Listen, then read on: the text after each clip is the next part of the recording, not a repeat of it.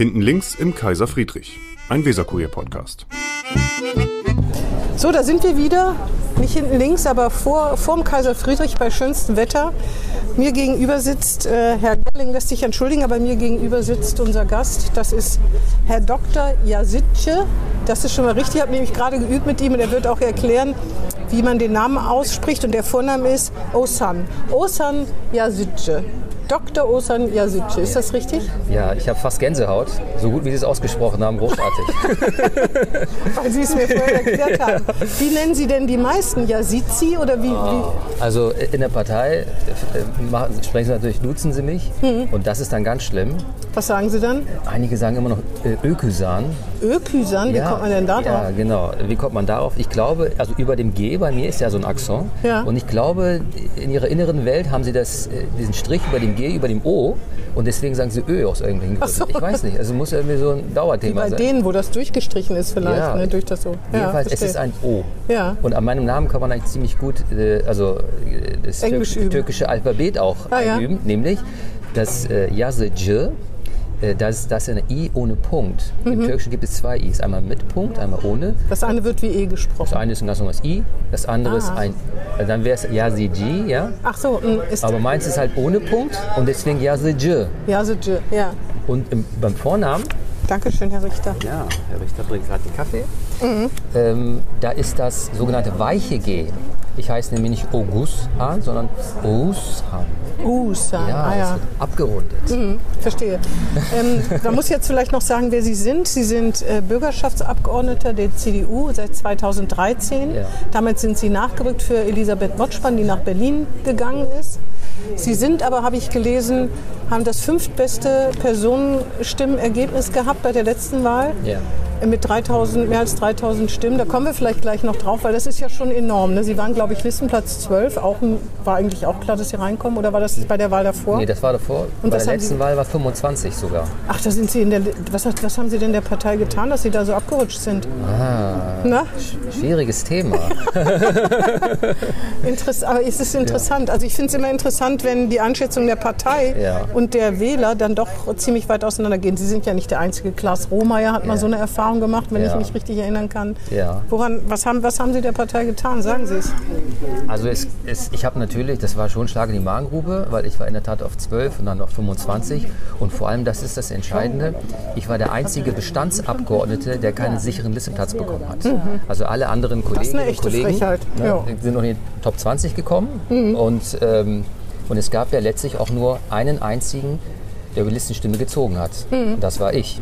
Das heißt, hätte ich nicht eben diese Personenstimmen bekommen, etwa dreieinhalbtausend, dann wä- wäre ich heute nicht wieder Abgeordneter. Vielleicht haben die Kollegen Sie deswegen auf so einen schlechten Listenplatz gesetzt, weil sie dachten, der kriegt sowieso so viele Personenstimmen. Was sollen wir uns Mühe geben? Genau, das war in der Tat ein äh, Argument. Sagten Wirklich? So, wirklich. Das haben die Ihnen erzählt. Das haben sie mir erzählt. Und gesagt, ja. müssten- Und in Wirklichkeit? Ja, irgendwas mussten die mir erzählen. Ja, also, dann hat der, der eine hat gesagt, das, das Beispiel Klaas Rohmeier kam wirklich. Mhm. Ein führender Politiker, sage ich mal jetzt so, ne, hat gesagt, du musst das so wie Klaas damals machen. Das ist Motivation für dich. Jetzt musst du richtig gut Wahlkampf machen. Ich so, okay. Aber, aber wie erklären Sie sich das denn, dass Sie, dass Sie haben, sind, haben Sie, sind Sie kein Netzwerker? Das zum Beispiel ist ja nicht so gut in so einer Partei. Also äh, ich bin offenbar ein sehr guter Netzwerker, wahrscheinlich außerhalb der Partei, sonst wären diese Stimmen nicht zustande gekommen. Ja. Aber es kann durchaus sein und das hat damit sicherlich auch zu tun, dass ich innerhalb der Partei nicht so viele Freundschaften habe. Ah, ja. ne? Also ich bin jetzt vielleicht nicht auf jedem Matthias essen und Bohlen und was weiß ich. Ja, das kann schon sein. Ähm, Das kann schon sein, dass dann irgendwie man sagt, ah, guck mal, der ist mit dem gut, der ist mit dem gut, jetzt müssen wir ein bisschen hinterher schieben und Osan, hat der eigentlich Fürsprecher so richtig? Ich weiß es nicht, was Hm. Ja, da am. Ende äh, dann Ausschlag gegeben hat. Das heißt, Sie müssten jetzt im nächsten Jahr viel Matjes essen und Bohlen gehen, ne? Oder vertrauen Sie auf Ihre Personenstimmen? Ja, also äh, nein, ich, ich bleibe mir treu und äh, versuche einfach meine Arbeit zu machen. Und ähm, ich bin ja auch, darüber werden wir sicherlich auch gleich sprechen, ich bin ja auch irgendwie Quereinsteiger gewesen. Ich komme halt nicht von der Jungen Union und ich hatte Nee, Sie sind 2010 erst in die CDU auch eingetreten. Ja, ne? genau. Und es war quasi, damit ich auf den Listenplatz komme. Ja, also das, das war ja ein Angebot der CDU, damals von Thomas Röbekamp, Parteichef und Fraktionschef. Sie sind angeworben worden sozusagen? Ja, genau. Ah, das auch. Und dann, ja, dann ist das mit dem Listenplatz noch ein bisschen schräger. Aber Herr Röwekamp hat doch alles zu sagen in der Partei.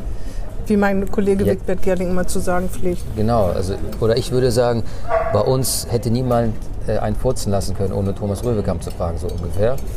Aber, aber er, das war jetzt natürlich ein bisschen übertrieben. Wir wollen ja ein bisschen äh, Türen schlagen und so, aber er ist ja nicht mehr da. Und jetzt Na, weiß ich er nicht, ist schon noch da, nur nicht so.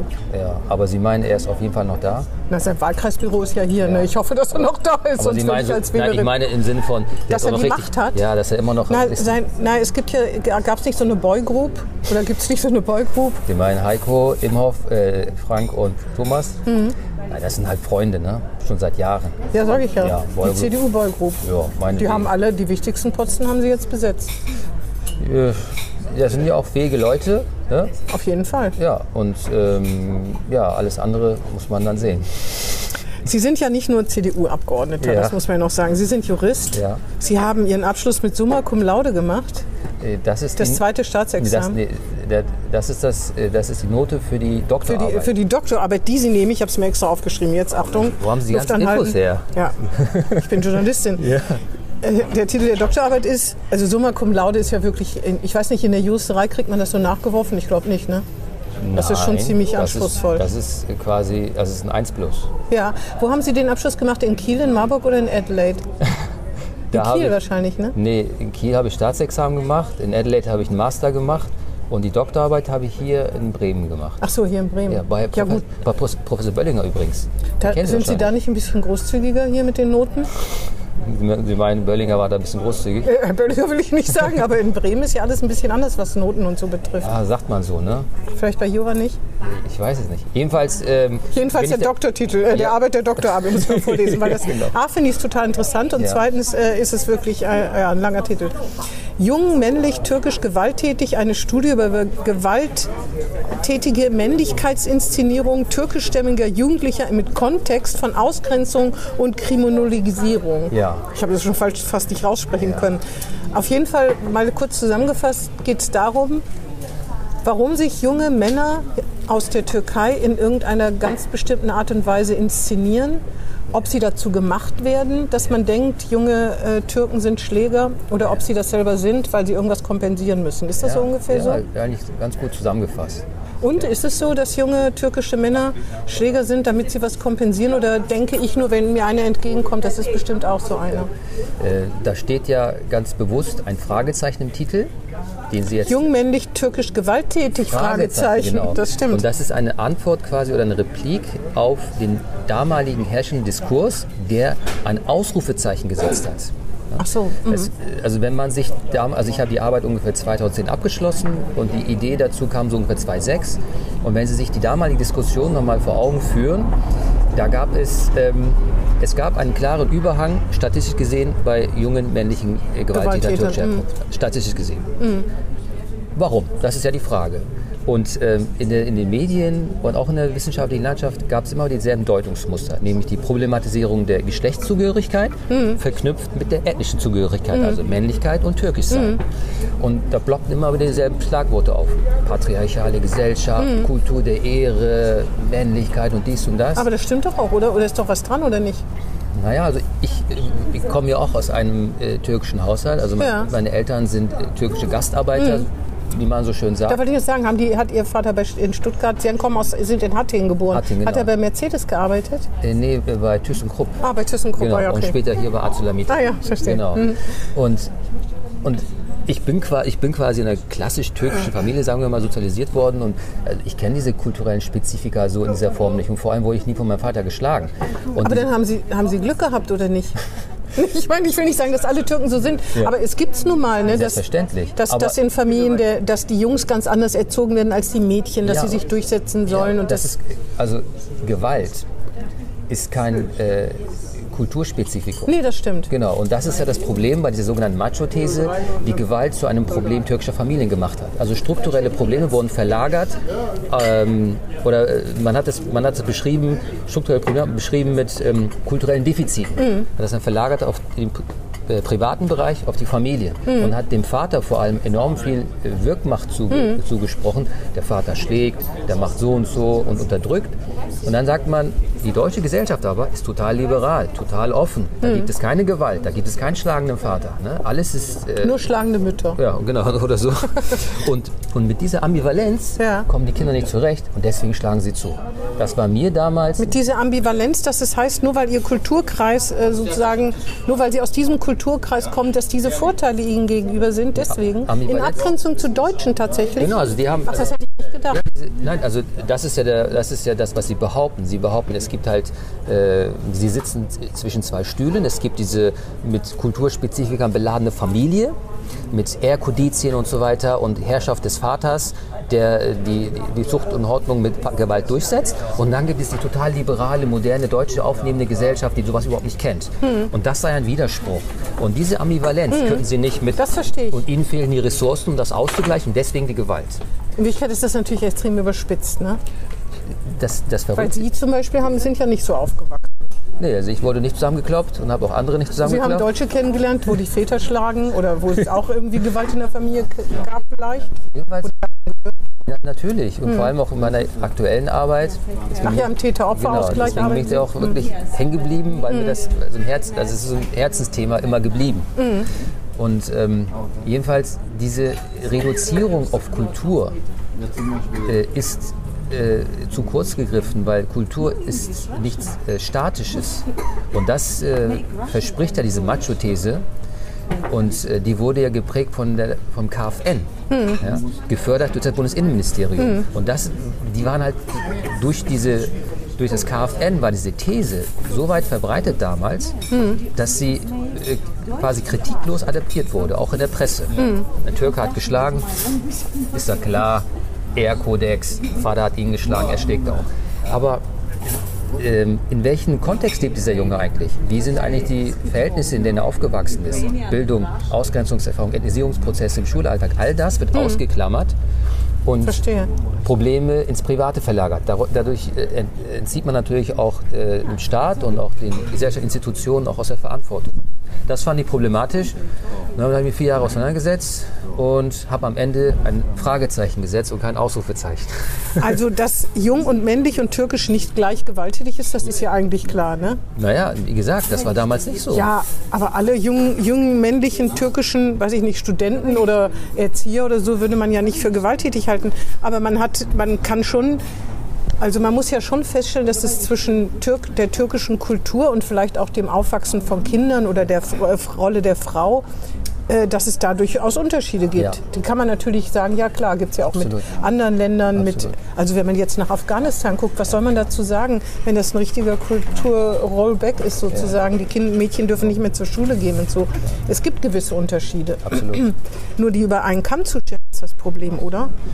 Sie haben vollkommen recht. Also ähm, diesen, dieser Gewalt eine kulturelle Dimension abzusprechen, wäre falsch. Insofern haben solche Thesen durchaus auch ihre Berechtigung. Aber sie ausschließlich darauf zu reduzieren, das ist das Problem. Und das ist damals. Und mir hat halt, haben einfach die sozialen Rahmenbedingungen gefehlt, Ausgrenzungserfahrungen, die halt die Gewalt mitnehmen. Und das ist glücklicherweise später auch in den Folgestudien relativiert worden. Auch ich habe ganz, ganz kleinen Anteil daran. Auch viele andere kritische Juristen haben mit ihrer Arbeit auch das, das KfN, wie gesagt, nochmal unterstützt, also gefördert durch das Bundesinnenministerium, ähm, dazu aufgefordert, mal den Blick auf äh, die Sache ein bisschen äh, zu relativieren und nicht alles als etwas mit, mit Ehre äh, versuchen zu erklären. Weil, ich meine, was ist Ehre? Ne? Ehre, ich mein, Ehre ist für mich etwas anderes als für Sie, für einen anderen Türken oder ne, Ja, auf jeden bestimmt Fall. ist es. Aber damit versucht man Gewalt zu erklären. Das ist halt schwierig. Aber Sie haben vollkommen recht. Die kulturelle Momente abzusprechen, das wäre ein Fehler, weil es gibt natürlich Ehrenmorde und es gibt natürlich äh, Es ist allerdings nicht die Mehrheit, das muss man ja auch mal sagen. Ne? Ja. Wenn's mal, wenn mal sowas durch die Presse geht, dann ist das immer tragisch und dramatisch. Aber es gibt auch Amokschützen an Schulen und das ist auch nicht der Regelfall. Das ist auch tragisch und dramatisch. Ne? Da, glaube ich, muss man immer ein bisschen aufpassen, dass man daraus was ableitet. Alle jugendlichen Männer, äh, jungen Männer, die im Schützenverein sind, sind keine Amokläufer. äh, jungen, äh, alle Familien, türkischstämmigen Familien, äh, wo tatsächlich sowas passiert, ähm, äh, das ist eine absolute Ausnahme. Also so- soweit ich jedenfalls weiß, oder? Ja, das kann ich bestätigen. Das ist eine absolute Ausnahme. Familiendramen sozusagen, die es fast in, in ganz vielen Familien gibt. Aber wie haben Sie denn, wie macht man denn das, als Jurist? Sie sind ja kein Soziologe oder haben Sie sich tatsächlich Ja. auch mit ganz vielen jungen Männern unterhalten und gefragt, woher das kommt, wenn die straffällig geworden sind? Oder haben Sie eher sich mit Statistiken und mit Urteilen und so befasst? Wie macht man das als Jurist? Ja, gute Frage. In der Tat, das ist keine typische Qualifikationsschrift für einen Juristen. Und so kommt der Bogen zu meinem heutigen Arbeitgeber, zum Täter-Opfer-Ausgleich. Die arbeiten nämlich mit jungen Gewalttätern. Und äh, es gibt natürlich unter den jungen Gewalttätern auch äh, nicht wenige mit Migrationsgeschichte. Und ich habe damals, 2006, habe ich äh, beim Täter-Opfer-Ausgleich angefragt, ob ich Ach dort so. Interviewpartner Ah, verstehe. bekommen könnte. Ich wollte also konkret ähm, fernab von diesen Zuschreibungen die, die jungen Männer ihre Geschichte erzählen lassen. Hm. Erzähl doch mal, wieso hast du eigentlich Zugeschlagen. zugeschlagen? Und warum haben Sie zugeschlagen? naja, ich hatte es eben äh, angedeutet, es, es ist... Weil Sie mit diesem Kulturkonflikt nicht klarkommen oft? in meiner Arbeit, in meiner Arbeit ist, wird, wird Kultur so gut wie gar nicht erwähnt von den jungen Männern. Es sind viele verschiedene Faktoren, auch gleichaltrigen Gruppe zum Beispiel. Und Sie haben es angesprochen, es geht um Männlichkeitsinszenierungen. Ja? Also äh, ich will das nicht noch weiter vertiefen, aber es gibt, äh, ich habe mich mit äh, der Männlichkeitsforschung aus aus dem angloamerikanischen Raum auseinandergesetzt, die hier in Deutschland noch in den Kinderschuhen steckt. Und da gibt es das Konzept von äh, Raven Cornell, der hegemonialen Männlichkeit. Und er sagt, es gibt äh, eine hegemoniale Männlichkeit, das, die sind weiß, heterosexuell, äh, erfolgreich und die äh, quasi herrschen über andere Männlichkeiten, untergeordnete Männer. Ähm, und untergeordnete Männer sind zum Beispiel Männer, die homosexuell sind und äh, Ach, es gibt verschiedene Männlichkeitsstufen sozusagen. Genau. Okay. Und die untergeordneten Männer, zu denen auch eben die Migrantenkinder gehören, die aus sozial prekären Verhältnissen kommen, haben den Anspruch, immer wieder auch an hegemoniale Männlichkeit teilzunehmen. Weil dort ist was zu holen. Dort kriegt man die Mädchen, dort kriegt man Erfolg, dort hat man Geld, das ist interessant. Also es gibt also einen immerwährenden Versuch, an angesehener Männlichkeit teilzuhaben, weil sie spüren nämlich, dass ihre Rolle eine nicht angesehene Männlichkeit ist. Und wenn ich aber weiß, dass ich keinen Schulabschluss habe, um an hegemonialer Männlichkeit teilzunehmen, wenn ich kein Geld habe, dann versuche ich das zu kompensieren, indem ich nämlich zum Beispiel Raubüberfall begehe und dann ziehe ich eine teure Jacke ab. Und diese teure Jacke ziehe ich, zieh ich mir dann- an, ah ja, damit ich zumindest situativ und temporär angesehener Mann bin. Insofern, wenn man das nur das Abziehen betrachtet, später auch als Richter, als Staatsanwalt, klingt es, äh, es, ist, es ist irgendwie banal. Aber man muss den dahinterliegenden Sinn verstehen. Insofern macht Gewalt in diesem Sinne für die Jungs auch durchaus Sinn, weil sie damit angesehene Männer sein wollen. Darf ich das mal in meine Sprache Ja, übersetzen? Entschuldigung. Die, die eine Männlichkeit, das sind die Indianerhäuptlinge, darf man das heute noch sagen? Keine Ahnung, ich sag's einfach, mit lauter Federn im Haar. Ja. Dann ist da einer, der hat gar keine Feder, will aber eine Feder, klaut die Feder, damit er sich ins Haar stecken kann und dann mit in diese Gruppe aufrutscht. Exakt. Wo sind Sie denn eigentlich? Sind Sie ein Indianerhäuptling? Ja, ne? Ich bin auf jeden Fall nicht, gehöre nicht zu der untergeordneten Männern, ja. Also Sie haben Doktortitel, Ja, Sie haben Anerkennung, Sie sind einen guten, haben einen guten angesehenen Beruf. aber ich gehöre nicht zur regionalen Männlichkeit. Nee? Nein. Na, ich auch nicht. Weil- das ist Sie- ja schon mal ganz gut. Genau, weil sie Frau sind. Ich bin Mann, aber gehöre trotzdem dazu. Nee, sie gehören nicht zur hege- hegemonialen Männlichkeit, aber vielleicht in Weil ich 10 oder Moslem bin. 20, ja, aber vielleicht in 10 oder 20 Jahren. Da Ne? bin ich immer noch Moslem. Ja und? Aber dann ist das Meinen vielleicht Sie? Aufgestiegen, 20 diese Jahren? Gruppe. Ja, ich glaube schon. Okay, woher müssen wir hoffen? Ja. Schlimm, oder? Na, ich weiß nicht, ob das so erstrebenswert dazu. Ich, ich, äh, wenn, wenn Sie über diese hegemoniale Gruppe denken, äh, reden, dann denke ich sofort an Dieter Bohlen. Denke ich irgendwie, ich weiß nicht, ob ich unbedingt zu dieser Gruppe geholen würde. Der ist reich, der ist weiß, der hat Frauen. Was gehört noch dazu? Ja, das reicht ja schon. Das Gebildet ist er im Übrigen, Ja. Übrigen auch, auch wenn man es ihm nicht anmerkt, aber das stimmt. Ne? Der ist eigentlich der Prototyp. Wobei man sagen muss, ähm, also wir haben es natürlich, ich habe es natürlich sehr... Unter Moslem ist er wahrscheinlich aber nicht. Nee, vereinfacht dargestellt, es gibt kein statisches Konzept der hegemonialen Männlichkeit, sondern es ist von Zeit zu Zeit variiert ist. Heute kann zum Beispiel hegemoniale Männlichkeit in der Tat sein, he äh, heterosexuell zu sein und weiß zu sein. In 20 Jahren könnte es vielleicht sein, dass... Äh, Moslem, ja. Ja, oder auch äh, quer, querer Mann Ja, ist genau. vielleicht, es wandelt sich mit den gesellschaftlichen äh, Voraussetzungen und hegemoniale Männlichkeit ist ein derzeitig akzeptiertes Modell, an dem junge Männer zumindest situativ teilhaben wollen. Letzter Satz, und das macht, das, das macht die Tragödie aus.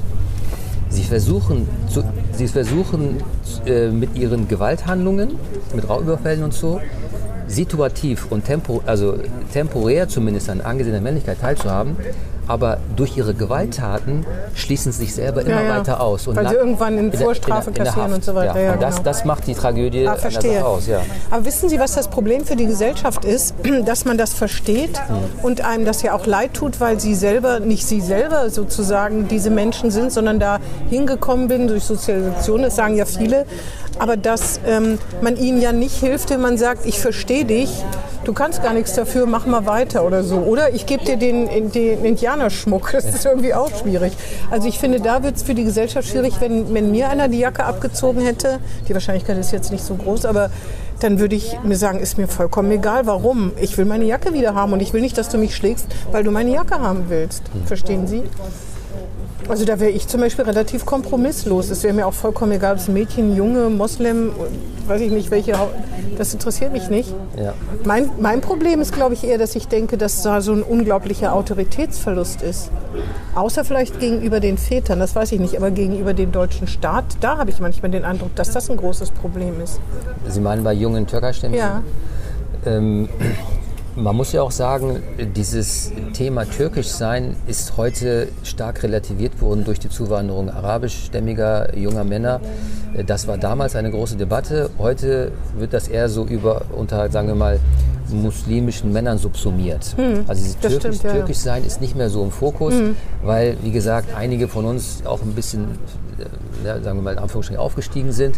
Da sind die arabischstämmigen vielleicht noch nicht so weit, weil sie halt noch nicht so lange in Deutschland leben. Die, die Türkeistämmigen sind nicht mehr so im Fokus wie damals. Aber die, äh, die Forschungsergebnisse kann man teilweise eins zu eins äh, auch auf heute übertragen, weil, wir auch viel über, weil ich auch viel über Ethnisierungsprozesse spreche. Also soziale Probleme zu ethnisieren ist nach wie vor ein großes Thema in Deutschland. Ja, ja, das kann sein. Und dann gibt es ja auch so eine Art selbsterfüllende Prophezeiung. Wenn Sie also zu mir sagen, ich bin, äh, ich bin Türke, ich bin gewalttätig oder ich bin Moslem gewalttätig, dann bin ich das auch. Ja? Also äh, wenn du mir also quasi eine Fremdzuschreibung übernehme ich in meine Selbstzuschreibung und verhalte mich danach. Was? So einfach ist das? Ja, das ist, äh, das ist bei einigen Gewalttätern auch so zu beobachten, in der Tat. Aber ein bisschen Selbstverantwortung müssen die doch auch haben. Ja, selbstverständlich. Den Jungs fehlt den Jungs fehlt es natürlich oftmals an Ressourcen. Ja. Und das ist es ja, ähm, weshalb ich zum Beispiel ja, oder andere und sie halt nicht zuschlagen, weil wenn irgendwas Blödes passiert, haben sie halt genug Kapital äh, über all die Jahre sich angeeignet, dass sie das einfach irgendwie anders regeln. Auch wenn sie stinkesauer sind, sie heben nicht die Hand. Aber wenn sie nichts anderes haben außer ihren Körper, den sie im Fitnessstudio zur Hypermaskulinität aufblähen und mit ihrer Goldkette und ihren Haaren, dann, ist, äh, dann setzen sie noch immer wieder ein. Ja, sonst können sie ja gar nichts anderes. Und, das, und, das ist, und da, muss, da muss man ansetzen und das erkennen. Die, die, eigentlich die Verletzungsoffenheit von Männlichkeit, über die viel zu wenig gesprochen wird. Diese Typen sind nämlich, die heulen nämlich rum die sehen das nicht. Die heulen rum. Ja, die, ja, die, Haben die vor Ihnen rumgeheult? Der eine hatte schon Tränen in den Augen. Einer von wie vielen? von 150. Aber wieso, das ist ja so eine Frage, ne? wieso die nur ihre Muskeln aufblähen und nicht ihr Gehirn? Das habe ich mich oft gefragt. Wenn ich jetzt als Lehrer käme und sagen würde, Junge, deine Oberarme sind jetzt groß genug, mach doch dein Wissen mal groß. Ja. Aber das ist ja wahrscheinlich, dann ist, Ja, ja. aber so einfach ist das nicht. Nee, Man- das ist nicht so einfach, aber man kann ja Energie. Ich meine, im Fitnessstudio jeden Tag drei Stunden äh, rumpumpen ist auch nicht so einfach. Ja, Ne? aber schauen Sie, in, in, in Schwachhausen leben die Menschen sieben Jahre länger als in Gröpeling. Das ist auch scheiße. Und äh, Für die in Schwachhausen nicht. ja, genau. Es kommt doch an, wie sie leben, ja. Ja, und ich meine, wenn mein Vater Anwalt und meine Mutter äh, Herzchirurgin ist, ist es für mich halt einfacher. Ja, das stimmt. Und Aber wenn ich selber Herzchirurg werde, dann kann mein Kind eben, muss dann auch nicht ins Fitnessstudio jeden Tag gehen. nee, das braucht er nicht, weil er die Jacke trägt und die Uhr. Ach, dann braucht er nicht ins Fitnessstudio Ja, natürlich. zu Ähm, gehen. heutzutage ist das wieder, äh, damals Ah, war das wieder was anderes. Damals war es ein bisschen verpönt. Heutzutage macht es ja fast jeder, so ungefähr. Ja. Aber ähm, auch Tätowierung hat ja auch im Ja, gesellschaftlichen das, Wandel damit kann man jetzt auch keinen. Nee, ne? Es sei denn, man tätowiert sich das Gesicht. Eine Träne und das Auge. Das ist so eine Knastträne, glaube Ja, ich. genau. Ne? Ja, ja. Ähm, Oder hier so drei Punkte haben auch viele. Ich glaube, ich weiß nicht, Glaube, Liebe, Hoffnung oder was heißt das? Ich weiß nicht. Das müssten Sie als Jurist ja besser kennen. Das ist aber auch so ein, glaube ich, so ein. ich kenne Novartos Locos. Kennen Sie das? Nee, das kenne ich nicht. Kennen Sie das nicht? Nee. 80er Jahre, Blood in, Blood out. Nee, so eine Mafia. Alle Gangster, die jetzt zuhören, schmeißen sich gerade. lachen tot über mich. Alle Gangster, die zuhören. Das werden wahrscheinlich einige sein. Auf jeden Fall ist das total interessant, äh, ich, sich damit so äh, zu befassen. Das heißt, Sie haben auch, nicht nur, aber auch Glück gehabt mit, ihrer, mit Ihren Eltern. Ja, das Sagen Sie denen das oder haben Sie denen... Manchmal fragt man mich, bist du stolz auf das, was du erreicht hast? Ähm, ich sage, nee, äh, damit arbeite ich nicht mit, dieser, mit diesem Begriff, aber ich bin unheimlich dankbar, dass ich äh, solche tollen Eltern hatte. Meine Mutter hat sehr schnell Deutsch gelernt, äh, unsere Nachbarn waren deutsch und ähm, wir haben uns nicht abgekapselt. Mein Vater war sehr aktiv, hat viele Vereine mit hier in Bremen gegründet und war umtriebig. Übrigens, daher kommen auch äh, zum Teil meine guten Erfolge. Sie sind äh, Zeugnis einer jahrzehntelangen äh, Ja, Sitsche Connection. ja, mein Vater ist hier ein bunter Hund gewesen. Leider ist er sehr früh, also vor kurzem verstorben, zu früh meine ich. Ähm, und daher kennen mich auch viele. Also es Das- ist viel, genau, es ist viel mein Vater. Ah, ja. Wenig ich, viel mein Vater. Das wollte ich noch fragen, ob, ob man davon ausgehen kann, dass die türkische Community einen wählt, wenn man der Einzige ist, und das sind sie ja, da wollte ich noch darauf äh, zu sprechen kommen, als sie 2013 in die Bürgerschaft eingezogen sind oder 2011 haben sie kandidiert, glaube ich, zum ersten Mal, Ja. haben knapp irgendwie, äh, sind sie nicht reingekommen und da haben sie Kollegen von mir gesagt, dass sie wollen, dass es mehr Menschen, türkischstämmige oder Migranten sozusagen in der CDU gibt oder in der CDU-Fraktion, haben sie, glaube ich, nicht gesagt, in der CDU. Wenn man sich jetzt die Fraktion ankommt, mehr Mandate denn je, die größte Fraktion in der Bürgerschaft, aber wir sind immer noch der Einzige. Ja. Da hat sich in den letzten zehn Jahren, elf Jahren nicht so viel Ja. getan. Ne? Das lag auch daran, dass keiner kandidiert hat. Warum hat keiner kandidiert? Trauen die sich das nicht? Kann das sein? Obwohl in anderen Fraktionen sind mehr türkischstämmige Abgeordnete. Ne? Ja, ja, definitiv. Also, aber die F in der FDP ist kein Abgeordneter. Also die, Na haben- gut, wir die haben sind ja, das ist auch eine Winzfraktion. Damit kann man sich jetzt nicht so vergleichen. gut, immerhin haben wir einen, und das bin ich. Ja. Wieso hat keiner kandidiert? Es gibt da sicherlich. Ein Grund ist natürlich, dass bisher keiner so richtig sich. Äh, äh, ja. Also das ist jetzt ein großes Thema, aber das Interesse, sich parteipolitisch zu engagieren unter jungen Menschen, ist ohnehin nicht so hoch. Das stimmt. Und gerade bei Türkeistämmigen ist sie verschwindend gering. Und die Wahlbeteiligung ist unterirdisch. Also das, und weil mich wählen eher die Älteren, die jungen Menschen. Die wählen ge- Grüne. Die gehen gar nicht zur, zur Wahl. so, die gehen gar nicht zur Wahl. Und ähm, das ist ein grundsätzliches Problem.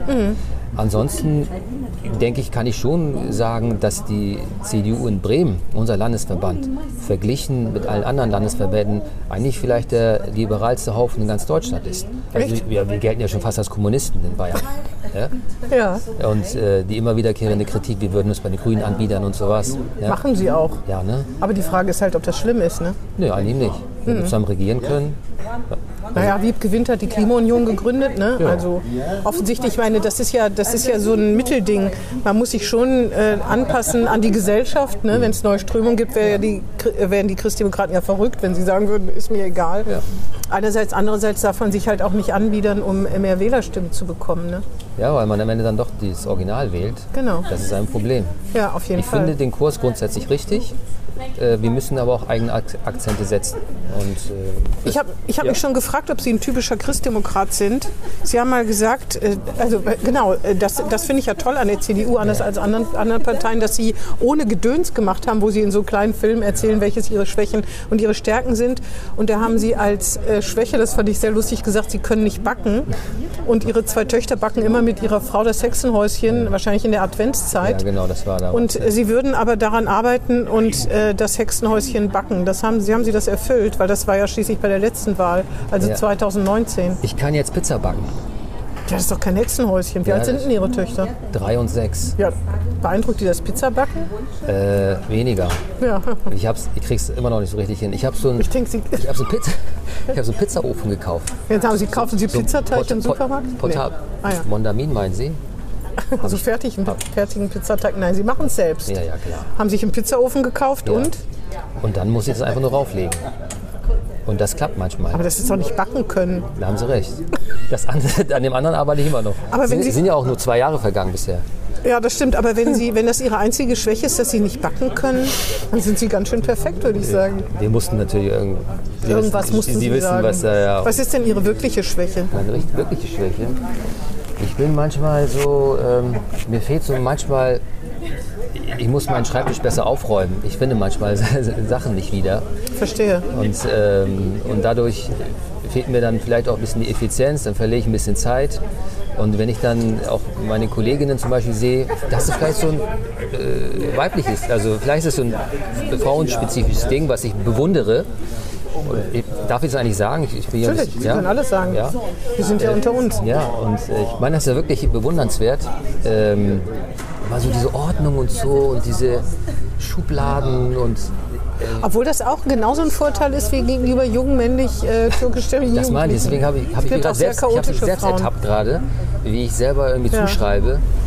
Aber ich meine, Vorurteile werden halt auch gelegentlich bestätigt. Wenn es positive sind, freut man sich. Wenn es negative sind, ist ein bisschen schwierig. Ne? Ja, ja. Äh, auf jeden Fall wollte ich nur sagen, Sie sind nicht, so, sind nicht so ein echter Christdemokrat, weil bei den Stärken haben Sie gesagt, Sie wären ideologisch nicht verbohrt und würden Sie Ihre Meinung auch manchmal revidieren, wenn es irgendwie gute Argumente Ich will jetzt nicht sagen, dass Christdemokraten das nicht haben, aber es ist nicht besonders politisch, also politikerimmanent, weil eigentlich könnten Sie dann auch die Partei eines Tages wechseln. Ne? Theoretisch schon. also ich hab- und Ihre klare rote Linie ist bei der AfD. ja. ja das ist ganz Das wissen Sie ja, dass es in Landesverbänden äh, äußerlich von hier nicht so klare rote Linien gibt. Ja, interessanterweise war dieses Interview exakt zu der Zeit, als diese Überläuferin bei uns in Bremerhaven angekommen ist. Ah, ja. Das war quasi ein Nick- und Zaunfall. Ähm, ja, sonst hätte ich es auch nicht gebracht. Ich kann es nicht verstehen. Für mich ist das ein No-Go. Mhm. Äh, Die Kolleginnen und Kollegen haben, dort haben es gemacht. Ähm, Ich glaube, für die CDU in Bremen, die sind sich da ziemlich einig. Ne? Ja. Eckhoff und Röwekamp und Ja, so waren da ja auch ziemlich äh, auf der Palme. absolut, da haben wir eine klare, klare Linie. Aber trotzdem, was ist, warum sind Sie in der CDU und nicht in einer anderen Partei? Ja, also ich hatte ja schon gesagt, dass äh, für mich auch, ähm, also ich bin ein gläubiger Moslem und für mich spielt Religion auch, hat auch eine Bedeutung in meinem Lebensalltag. Da müssten Sie die MDU eintreten. In die MDU, die muslimisch-demokratische, nee, christlich-demokratische Union. gibt's in die? Gibt's die? Nee, aber, Ach so, aber Ach so ich meine das christlich. Wenn ich, Aber in das ist ja 20 das- Jahren, wenn ich in 20 Jahren nicht weitergekommen bin, dann gründe ich eine muslimische Partei. Weil nämlich die CDU, da steht ja nun mal christlich sogar noch im Namen. Ne? Vielleicht schreckt das dann doch einige davon ab, bei uns zu kandidieren. Meinen Sie? Ich habe immer gedacht, christlich heißt eigentlich, christlich ist nicht direkt auf die Religion gemünzt, sondern eher auf christliche Werte. Und ich glaube, muslimische und christliche Werte sind vielleicht gar nicht so weit auseinander, oder? Ja, exakt, so sehe ich das auch. Also wir machen ja Politik aus einem christlichen Menschenbild heraus, so verstehe ich das zumindest. Also das ist unser Fundament und dieses christliche Menschenbild ist ja nicht irgendwie so ein Programm, sondern ein Wertekanon, auf dem wir tagtäglich irgendwie Kompromisse aushandeln. Und da kann sich jeder wiederfinden, ob, ob man glaubt oder nicht, ob Mann oder Frau, ob ähm, heterosexuell oder homosexuell. Und ich, hab, ich nehme die Partei seit äh, jetzt mittlerweile zwölf Jahren so wahr, dass Religion oder äh, das Christentum bei uns überhaupt keine Rolle spielt, ehrlicherweise.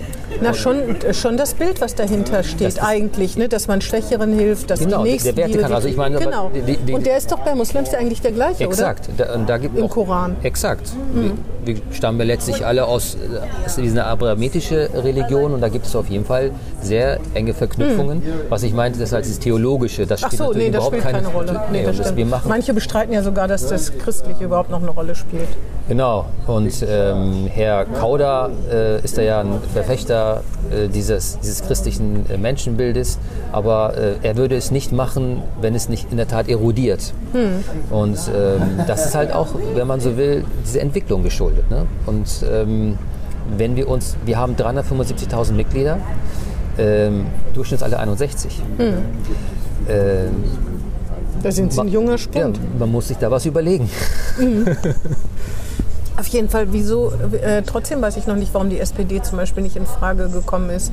Die hat ja auch diese, also deren Werte, was alles für sozial Schwache und sozial Schwache darf man gar nicht sagen, Entschuldigung, ich nehme zurück, sozial Benachteiligte ist, was ein Herz sozusagen Toleranz, Weltoffenheit, ein Herz für Minderheiten jeder Art betrifft.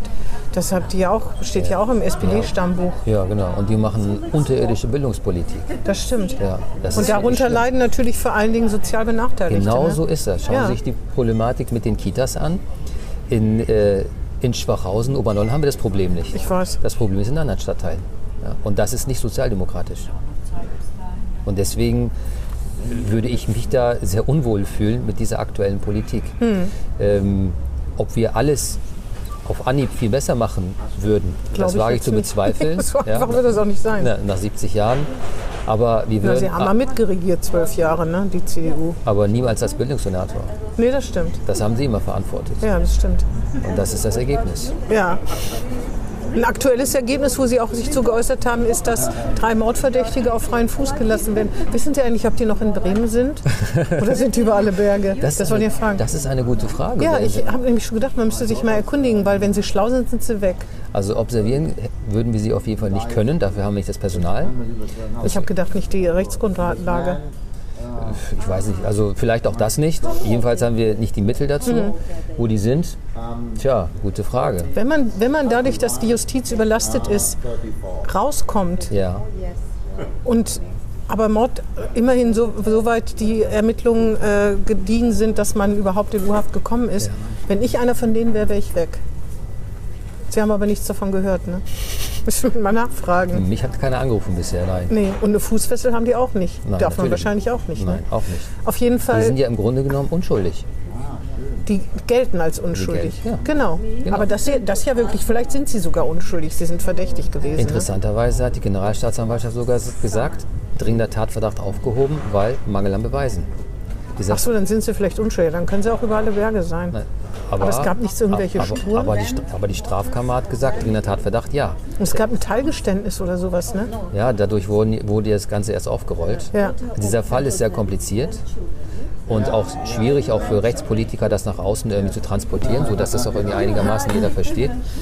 Aber dieser Fall zeigt eine Sache eindeutig, dass die Strafkammern am Limit arbeiten, schon seit Jahren, dass es keine Spielräume gibt und dass ähm, diese Überlastanzeigen äh, überhand nehmen und das eine Folge ist. Das hat der Senat ja auch festge festgestellt. Und dass es besser gewesen wäre, sie wären auf freien Fuß, weil man ihnen nichts nachweisen kann, als dass sie so auf freien Fuß sind, wegen, weil sie zu lange in U-Haft saßen. Ne? Also diese, sie mussten ja entl- entl- äh, aus der Urhaft entlassen werden, weil die sechs Monatsfrist nicht eingehalten Genau. werden konnte. Das ist ja Das ist hat- schon ein bisschen peinlich eigentlich. Ne? Ja, sie, das, hätte, das hätte von mir kommen können. Ja, Das ist ziemlich Ja. peinlich. Das ist ein Schlag ins Gesicht und das macht vor allem auch einen unglaublich schlechten Eindruck in der Gesellschaft, weil man ja eigentlich erwartet, dass so etwas nicht passiert. Vor allen Dingen bei solchen Straftaten. Ne? Ja, natürlich, noch einmal, wir wissen jetzt nicht, was diese Menschen tatsächlich gemacht haben. Aber in der Bevölkerung heißt es, die haben vermutlich einen Menschen zerstückelt, waren verdächtig und jetzt haben die es nicht gebacken gekriegt, die Hauptverhandlung zu eröffnen. Wegen, ich sage ganz klar, mit dem OLG, wegen Personalmangel. Oberlandesgericht muss man noch dazu sagen, ja. Genau, Oberlandesgericht. Die haben nämlich gesagt, es ist völlig egal, ob dieser Fall komplex ist oder so. Diese Sache war entscheidungsreich. Sie hätten die Hauptverhandlung eröffnen müssen.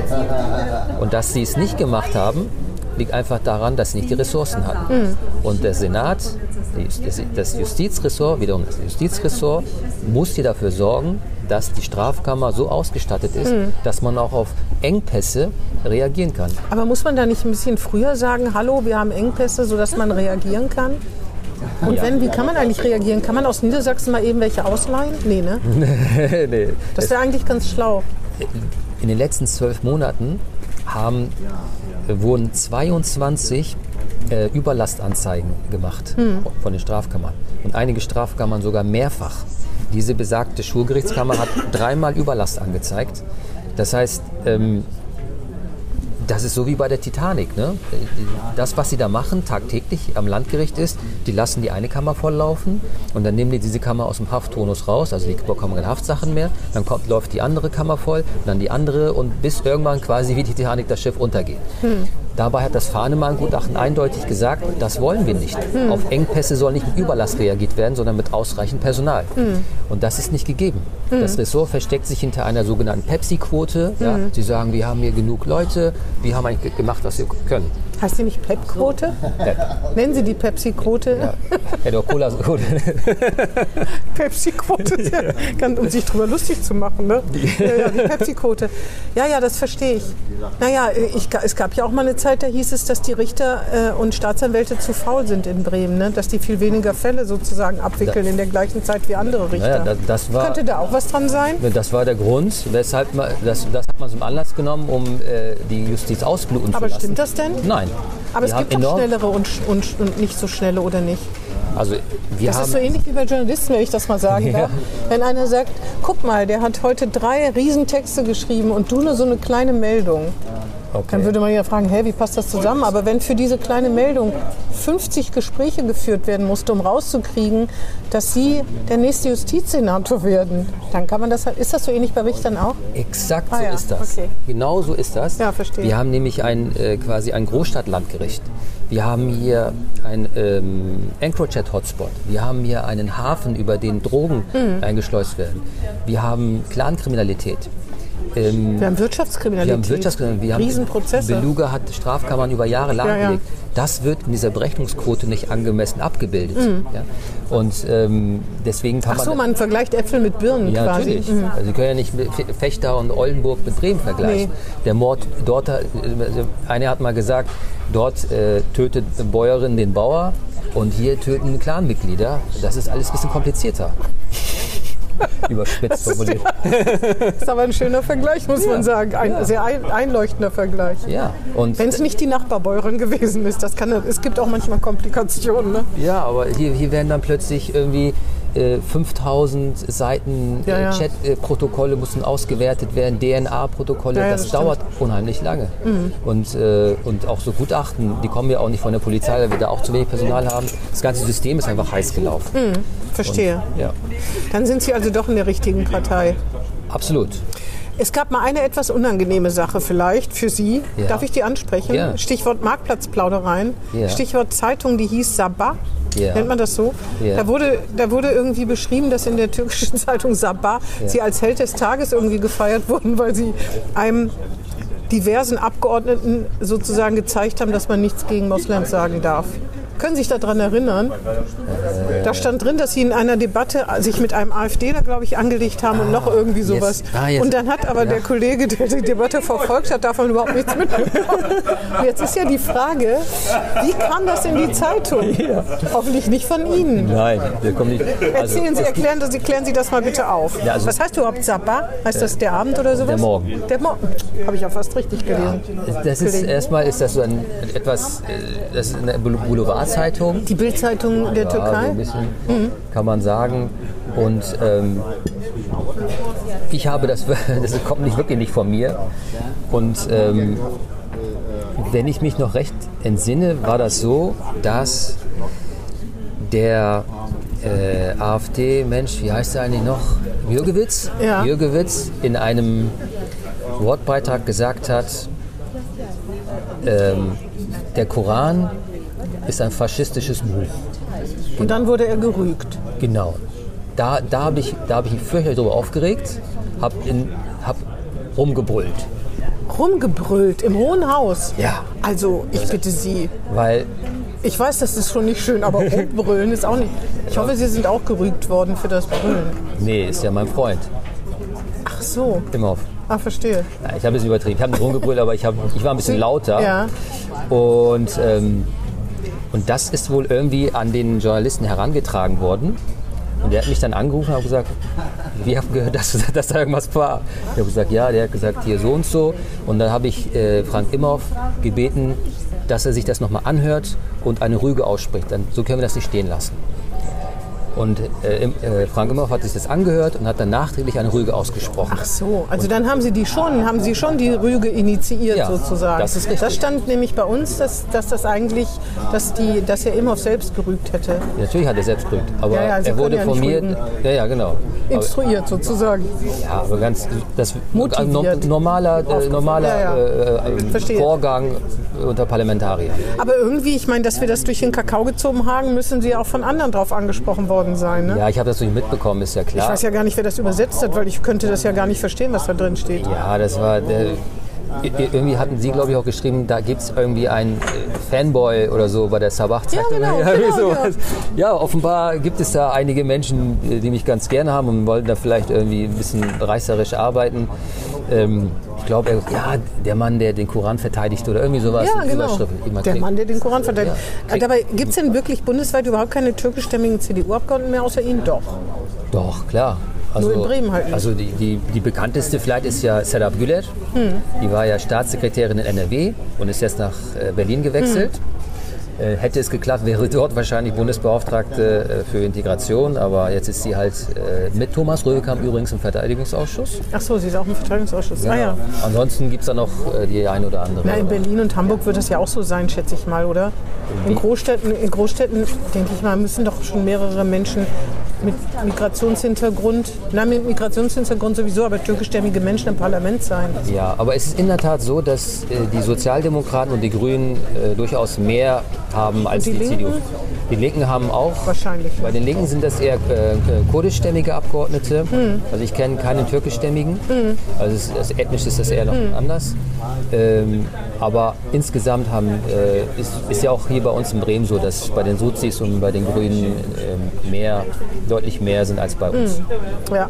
Wir müssen da schon ein bisschen nachholen. Und man hätte sie fast abgesägt, das kommt noch dazu. Das würde ich Ja. der CDU schon. Vor allen Dingen, ich meine, dass die weltoffen, dass die eine junge, also es heißt ja immer, sie wollen eine moderne Großstadtpartei werden, die CDU Bremen.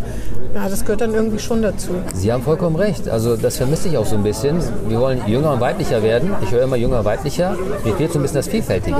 Aber Sie sind natürlich, sind Sie jünger, sind Sie wahrscheinlich schon, aber weiblicher sind Sie natürlich auch Nee, nicht. noch ne? nicht. Aber ich wäre vielfältiger. Oder bin Das ich schon nicht stimmt. mehr vielfältig, weil ich schon so lange dabei bin? Ich weiß es nicht.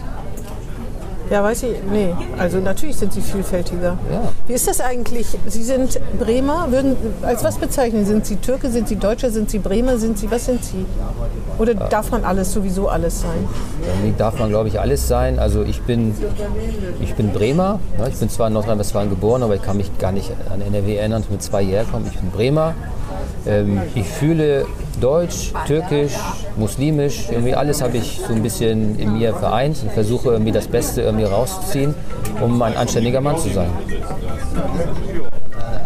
Haben Sie zwei Handys? Das eine ist ein privates Handy. Ähm, ich, Nordrhein-Westfalen, ich dachte, Hattingen ist bei, äh, da muss ich mich, äh, große Bildungslücke, dachte ich bei Stuttgart. Stimmt, das Sie heißt aber. Ich Ja, genau, deswegen habe ich schon Mercedes, nee, bei dem hätte ich ja höchstens Jetzt verstehe ich, wieso Sie Mercedes gesagt haben. können, ja. Oh Gott, oh Gott. Ähm, Ruhrgebiet, ganz klassisch Ruhrgebiet. ja, ja. Hattingen hört sich aber sehr nach Baden-Württemberg an, Ich wenn man es glaube, mal... Rattingen gibt es. Rattingen, ja, Ja. bei Stuttgart. Ich glaube, Rattingen gibt es. Das ist, glaube ich, ein Teil von Stuttgart, oder? Jedenfalls in der Nähe von Stuttgart. Ja, genau.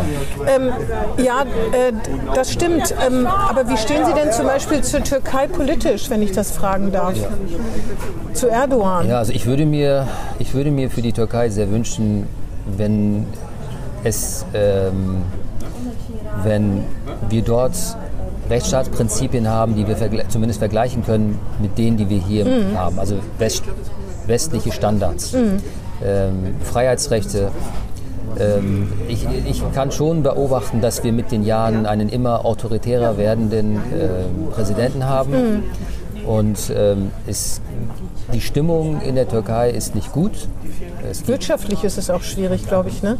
ja, wirtschaftlich ist es schwierig. Damit haben, haben ist ein, ist ein globales Phänomen. Inflation haben wir natürlich auch hier in Deutschland. Aber die Türkei trifft es besonders hart. Die Pandemie hat die Türkei auch sehr getroffen als Tourismusstandort, ne? stark, auf jeden Fall. Und ja, und da versuchen wir vielleicht auch ein bisschen zu kompensieren durch Innenpolitik. Also ich würde mir wünschen, aber es bezieht, das betrifft aber auch die, äh, die Opposition. Die müssen einfach insgesamt alle mal ein bisschen abrüsten, verbal. Also wir sind ja hier aus Bremen, ich bin ja hier in Deutschland sozialisiert.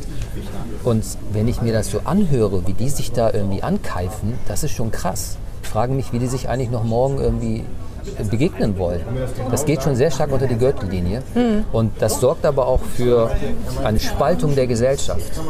Und beide müssen irgendwie, also die Opposition und die Regierungspartei, also Erdogan hier natürlich speziell, müssen irgendwie wieder einen Weg finden, die Gesellschaft wieder zusammenzubringen. Das, das ist ein ganz großes Problem. Obwohl Sie meinen Sie nicht, dass Erdogan da doch eine viel größere Verantwortung hat, weil der und missliebige Menschen, wie wir wissen, ja auch eingesperrt werden, ne? Also in der, in der Opposition, es kann, kann Grenzen geben, wo man äh, gar nicht mehr wagt, manche Sachen zu sagen. Es gab ja schon Staatsanwaltschaft, ich weiß gar nicht, ob das Staatsanwaltschaft heißt, wahrscheinlich auch in der Türkei, staatsanwaltschaftliche Ermittlungen gegen Professoren in, äh, in Deutschland, die sich irgendwie zu irgendwelchen Konflikten geäußert haben. Ne? Das ist ja alles, was die Heimat sozusagen beleidigt ne? oder was, äh, weiß ich nicht, Atatürk oder wem beschäftigt. Das ist ja schon Ja, es der Tat- schwierig. Ja, es, es ist schwierig. Also äh, Meinungsfreiheit, Pressefreiheit, das sind alles äh, elementare Rechte, äh, wo es in der Türkei momentan äh, echt hakt. Ja, da muss man auch in dieser Deutlichkeit sagen. Also da hat es die Opposition schwerer, glaube ich. Ne? Ja, die Opposition hat es definitiv schwerer. Aber man darf auch, das muss man auch in dieser Deutlichkeit sagen, das ist jetzt nicht, also die JHP ist ja die Schwesterpartei der Sozis. Aber das ist nicht die Sozialdemokratie, die wir hier aus Deutschland kennen. Das ist AfD-Speech. Ja? Die machen Wahlkampf mit, äh, äh, ähm, mit den syrischen Flüchtlingen, also schüren Ressentiments und sagen, wir schicken Erdogan zum Teufel und mit ihm die Araber. Ja? Und in, in, in Izmir zum Beispiel äh, dürfen bestimmte Strandabschnitte von ähm, syrischen Flüchtlingen gar nicht betreten werden, weil die Bürgermeister der, der JHP, der Sozialdemokraten, sagen, die wollen wir da nicht haben, weil die sich wie, sag mal so, wie unzivilisiert benehmen. Also das, Ja, man ja, muss das das, ein bisschen differenzierter betrachten. Es ist ein gänzlich anderes äh, politisches System, kulturelles System und Denksystem. Und wenn wir versuchen, hier unsere Werte eins zu eins zu übertragen, dann ist das schwierig. Absolut. Schwierig. Aber fährt man denn dann gerne in die Türkei, wenn man doch das gewohnt ist, wie man hier sein und leben kann? Ich beleidige Erdogan nicht. Sie beleidigen Erdogan nicht? Genau, deswegen muss ich auch keine Angst haben. Nein, nicht. Ich meine einfach, wenn man dieses tatsächlich ja im Vergleich weltoffene, tolerante Bremen kennt, Ja. wo fast jeder alles machen kann, äh, dass man, wenn man äh, selber in der Türkei ist, denkt, das ist schon schade, weil dieser Staat könnte ja in die EU aufgenommen werden. Es könnte alles so nett, friedlich und freundlich sein, zumal es unheimlich viele Deutsche gibt, die die Türkei sehr lieben. Politisch glaube ich nicht, aber das Land wird sehr geliebt und gen- viele Leute fahren gerne da in Urlaub und so weiter. Ne? Ja, also äh, ich glaube, die Deutschen sind nach wie vor äh, die ähm, Nummer eins äh, auf die äh, Touristen, ausländische Touristen, und dann kommen, kommen glaube ich, die Russen. Wunderbares Land, wunderschönes Land. Ich bin sehr gerne da und von diesen ganzen Reibereien bekomme ich als Touristen Anführungsstrichen hier eigentlich auch gar nichts mit. Mit den Verwandten dort spricht man darüber. Bei uns ist er so ein bisschen zweigeteilt. Die einen sind eher so für die Sozis, die, einen, die anderen sind so für Erdogan und so. Das darf man auch nicht vergessen. Ähm, die Mehrheit ist nach wie vor für ihn. Und das sind demokratische Wahlen. Auch wenn das vielleicht schwer zu verstehen ist, die überwiegende Mehrheit wählt nach wie vor die AKP Aber so argumentiert auch die AfD. Ne? Das ist auch eine demokratische Entscheidung, dass die im Bundestag sitzen und jemand wie Alice Weidel da ans Mikro aber treten die, kann. Aber über die AfD können wir gerne reden, weil die hier sind und hier Stress machen. Aber, Aber- von hier aus wird immer wieder gesagt, äh, die dummen Tür also das, das ist auch immer die Speech der äh, Oppositionellen. Ähm, die, die Erdogan wählen, AKP, sind alle dumm, sind zurückgeblieben, Hm. unzivilisiert. Die, die, die müssen wir eines Besseren belehren, die müssen eigentlich uns wählen, damit wir sie irgendwie ne, an die Zivilisation heranführen, so ungefähr. Und das ist natürlich auch gefährlich. Ist, beide Seiten müssen irgendwie ihren Anteil dazu leisten, dass wir irgendwie verbal abrüsten. nee, das verstehe ich. Aber ich meine, wenn Sie sagen, dass Erdogan demokratisch legitimiert ist, Ja. aber ich meine, die AfD ist auch demokratisch legitimiert. Es ist die, das ist, sind Tatsachen. Ne? Im Osten äh, sind die, wissen Sie ja selbst, dass, was die für Erfolge, Wahlerfolge da haben. Ne? Ja, aber, die, aber ehrlicherweise, die AfD hat ja noch nirgendwo regiert und kann es hat noch nie, nirgendwo gezeigt, was die wirklich Na, kann. Gott sei Dank hat sie noch nirgendwo Genau, aber die AKP hat natürlich neben Schwierigkeiten, die man auf jeden Fall attestieren kann, auch viel Gutes getan für das Land, unbestritten. Und das honorieren die Menschen auch. Also wenn sie nur so einen Quatsch machen würden wie die AfD, dann würden die bestimmt nicht so viele Menschen wählen. Immer und immer wieder. Vor allem auch. Hm. Obwohl Erdogan auch schwer erträglich ist manchmal. Ne? ich weiß nicht. Jetzt zum Beispiel gerade, was den Konflikt mit der Ukraine betrifft. Aber träumen Sie nicht davon, dass die Türkei mal in die EU aufgenommen wird? Ach, das ist jetzt... Also ich träume von anderen schönen Dingen. Also, Was denn? aber ich meine, aber wäre das, nicht- wäre das nicht für Europa sogar gut? Ach, Sie wollen gar nicht, dass die Türkei in die EU aufgenommen wird. Ja, das ist für mich so, So weit weg? Ja, ich kann mir das gar nicht vorstellen, wie das klappen soll. Nee, ich weiß nicht. Also, aber es gibt das Einstimmigkeitsprinzip und äh, im Moment gibt es, glaube ich, vielleicht einige Länder wie Ungarn oder so, die Ja sagen würden. gut, die sollen ja selber nicht unbedingt. ja, ja, das stimmt. Also das ist, Ja, schwierig. Aber, es, aber allein dieser, dieser Annäherungsprozess ist gut für die Türkei, weil es dort immer wieder auch einen, einen Kontrollmechanismus gibt. Ja? Wenn man sie nämlich äh, sich selbst überlassen würde, dann äh, wäre es äh, problematischer aus meiner Sicht. Insofern finde ich, dass dieser Kontakt niemals abbrechen darf mit der Türkei und vor allem mit denen, die es, auch ernst meinen mit dem EU-Beitritt. Ja. Also ein, ein ehrlich gemeintes Angebot sollte immer aufrechterhalten werden. Ähm, begegnen Sie eigentlich, begegnen Ihnen Vorurteile wegen Ihrer Herkunft? Ja, so die klassischen Sachen, ne? beim Zahnarzt, sie sprechen aber gut Deutsch und so. Das sind so Dinge, die mich nicht mehr stören, aber das habe ich immer wieder Sagen mal. Sie dann, wieso sollte ich denn nicht Deutsch sprechen? Oder? Ja, ich finde, das, das passiert halt immer wieder. Deswegen Aber Sie sprechen gut Deutsch. Na ja, gut, Sie sind hier groß geworden, ne? Wieso sollten Sie nicht gut Deutsch Ja, aber ich sprechen? könnte jetzt sagen, genauso wie Sie. Ja, das stimmt. Genau. Aber Das ist schon, das ist schon, es ist eigentlich, na, abschätzig ist es gar nicht gemeint, ne? Eigentlich ist es anerkennend gemeint, die, oder? Hm. wollten, die wollen ein Kompliment machen. Deswegen, Aber es ist ungeschickt. es ist halt in der Tat ein bisschen ungeschickt. Es ist natürlich auch was anderes. Obwohl es eine Integrationsleistung ist, Ihrer Familie, ne? Ja. Also es ist eine Leistung, weil ich habe es natürlich leichter gehabt, hier groß geworden und äh, schon, na, obwohl Natürlich Sie sind ja auch hier groß konnte im geworden. Kindergarten kein Wort Deutsch. Ne? Genau. Ich wurde mit der türkischen Sprache sozialisiert und ich hatte im Grunde genommen, keine Ahnung, fünf, sechs Jahre Rückstand. Sie sind bilingual, Sie haben noch einen Vorteil. Ich bin überhaupt nicht bilingual. Ist ja eigentlich gut, wenn man also für, ich glaube auch sowieso gut, wenn man zwei Sprachen spricht Ja, man oder sagt- wahrscheinlich sogar drei, Ja, wenn man- Sie Englisch noch gut können. Ja, genau. Man sagt, wenn man die Muttersprache gut beherrscht, dann fällt, fallen einem die übrigen Sprachen noch einfacher. Sehen Sie? Ja, kann, ja. Ich bin eigentlich ein bisschen zu bedauern. Muss. Auf jeden Fall sowas, das, ja, das stimmt, das ist so, es ist, es ist gut gemeint, aber ist irgendwie für jemanden, den es betrifft, irgendwie komisch, ne? Weil man denkt, sie würden, wenn man ihren Namen sieht, man denkt, sie würden nicht so gut äh, oder mit schweren Akzent sprechen oder Ja, so. genau. Also jetzt gerade, wenn man eine Maske äh, trägt und den Namen hat und so, Ja, ja. Kriegt man schon mal schon mit, dass die irgendwie deutlicher sprechen und lauter sprechen, weil sie dann befürchten, dass ich die vielleicht nicht so gut verstehe. Ja, ja, das Und stimmt. sobald ich dann irgendwie antworte, dann merke ich plötzlich, dann switchen die, dann reden die wieder ganz normal. Ja. Das, das hat man schon. Aber ich muss ehrlich sagen, ich Obwohl erstmal ist es doch nur eine Feststellung des Anderssein. Wenn ein Amerikaner käme Ja. und hieße Will Smith, Ja. dann würde ich doch vielleicht auch lauter sprechen. Also erstmal denke ich, manchmal sind wir vielleicht schon hypersensibel, weil natürlich Menschen sind unterschiedlich. Der eine ist groß, der andere ist klein, der eine ist dick, der andere ist dünn. Männer, Frauen, weiß der Kuckuck was. Die Andersartigkeit zu erkennen, ist doch noch gar nichts Böses, oder? Nein, das ist eigentlich überhaupt nichts Böses. Es ist nur eine Frage, ob bestimmte Stereotypen bedient werden, immer wieder in der Gesellschaft. Also das kl- klassische Beispiel ist ja das Kopftuch. Ne? Das Kopftuch steht ja für Rückständigkeit und äh, Bildungsferne. Und wenn man, ähm, und ich kenne, ich kenne sehr viele Rechtsanwälte und ähm, Rechtsanwältinnen und äh, Ärztinnen, die genau das Gegenteil beweisen und die sich und für die das Kopftuch ein Emanzipationspfad ist. Also ein also genau das Gegenteil von dem, was uns immer wieder die Wissenschaft irgendwie einbläuen wollte. Die haben sich ganz bewusst für dieses Kopftuch entschieden, auch äh, trotz Druck aus der Familie. Also ich kenne viele, ich habe Freundinnen, da die, trägt die Mutter kein Kopftuch, aber die, sie hat sich dafür entschieden, weil sie der Meinung ist, das gehört zu meiner Religion dazu.